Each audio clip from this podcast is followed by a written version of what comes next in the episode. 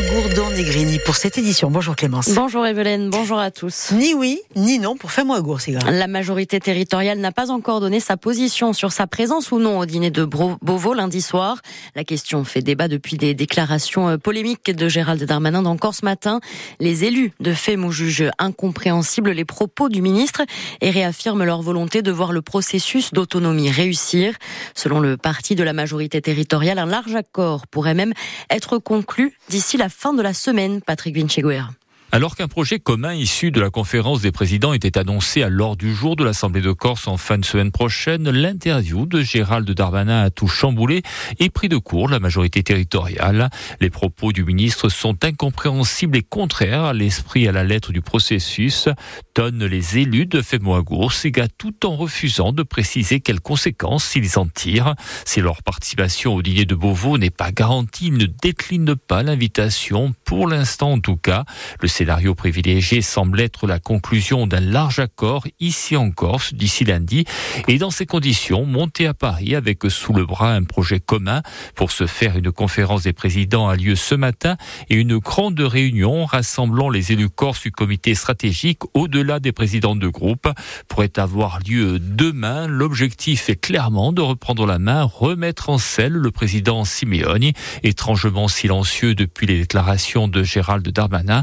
Reste à savoir si les oppositions de droite et nationalistes y consentiront. Discussions qui se poursuivent donc aujourd'hui pour y parvenir et malgré l'absence de consensus euh, depuis le vote du 5 juillet à l'Assemblée de Corse. François Martinetti, le secrétaire général de FEMO, insiste. Les travaux de dernière minute devraient pouvoir euh, mener à un plus large accord. Aujourd'hui, on est déterminé à réussir. Ça, c'est le message principal.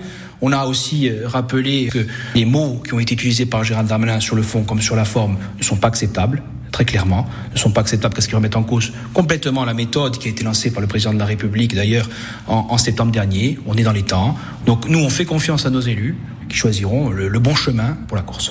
Euh, pour le moment, euh, la participation au dîner euh, de lundi n'est pas encore garantie. Aujourd'hui, on est dans clairement dans une construction.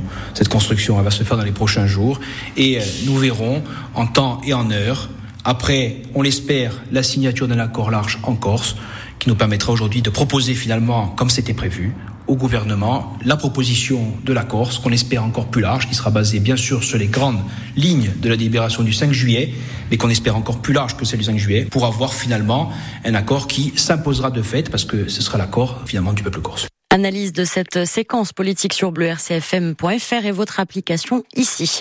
À Paris, le militant de Nazione Anto Simoni est sorti de détention. Il avait été arrêté fin janvier à Bastia dans le cadre d'une enquête du PNAT. Il est toujours sous contrôle judiciaire avec interdiction de rentrer en Corse. Bientôt, un abattoir tout neuf à Porto Vecchio. À la place des travaux initialement prévus sur l'actuelle structure qui date de 1984. C'est ce qu'a annoncé hier le SMAC, le syndicat mixte d'abattage de Corse à l'issue une réunion car le chantier sur l'abattoir coûte beaucoup trop cher. Il n'y a plus qu'à donc pour créer cette nouvelle structure sur un terrain qui a déjà été identifié et mis à disposition par la communauté de communes Sud-Corse. L'occasion aussi de rappeler qu'au-delà de ce site, il faut mener une réflexion globale sur l'abattage en Corse et sur les prérogatives du syndicat mixte aujourd'hui limité. Son président, Paul-Joseph Kaitouko, joint par Alexandre Sanguinetti quand il a été créé, il y avait euh, quatre DSP. Le SMAC gérait uniquement quatre délégations de services publics sur quatre abattoirs. Aujourd'hui, il y a cinq abattoirs, trois délégations de services publics et deux euh, régies. Déjà, il y a un mode de, gestion qui est différent et donc il y a une fiscalité différente, donc il y a, des problèmes techniques euh, évidents. Et ensuite, le syndicat mixte a été créé pour gérer et pour euh, coordonner des outils qui étaient euh, mis en place soit par les municipalités, soit par des intercommunautés, soit ce qui est le cas de Pontelec, le département de Haute-Corse. Donc euh, il est évident qu'il faut euh, bien réfléchir au mode public-privé et euh, à la possibilité d'avoir plus de souplesse d'intervention et de réactivité, puisque ce sont des outils industriels, hein, et donc il est important d'avoir cette réflexion-là.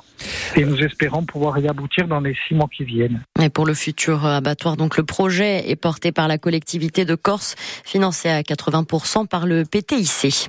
Sur le continent, la pression ne baisse pas à deux jours du salon de l'agriculture et au lendemain des annonces de Gabriel Attal.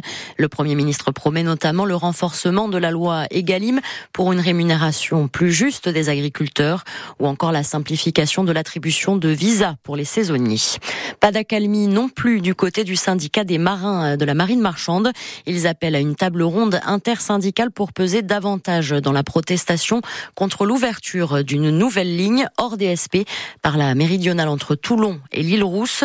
Cette nouvelle ligne ferait peser de lourdes menaces sur la délégation de services publics et sur les emplois. La CGT Marin a déjà déposé un préavis de grève pour les 11 et 12 mars prochains. Direction Ajaccio, Clémence, pour terminer ce journal. Oui, les travaux du futur conservatoire de musique, de danse et d'art euh, dramatique Henri Thomas y entrent dans leur phase finale. Le gros œuvre a été achevé fin novembre. La façade monumentale se déploie déjà et les 26 salles commencent à être aménagées. Vous avez pu les découvrir lors d'une visite de chantier hier, Paul Ortoui. Du granit, 70 poteaux galbés en béton armé et du verre pour le futur temple ajaxien de la musique, de l'art dramatique et de la danse. Et c'est l'un de ses architectes, le grand Rudy Ricciotti, qui en parle en défendant ses tailleurs de pierre. Je ne sais pas si vous, ça vous émeut, vous qu'on entend vous plaindre sans arrêt, avec si peu de considération pour les acteurs du travail. Dites-vous bien que l'hommage romantique aux valeurs du travail, c'est le travail du peuple corse, avec ses mains. Je vous le dis, parce que vous n'avez pas trop de tendresse pour eux. L'attaque contre le directeur général général des services techniques de la ville jette un pavé dans la mare, mais la visite revient sur une architecture inspirée dont la façade reproduit une partition d'Henri Thomas.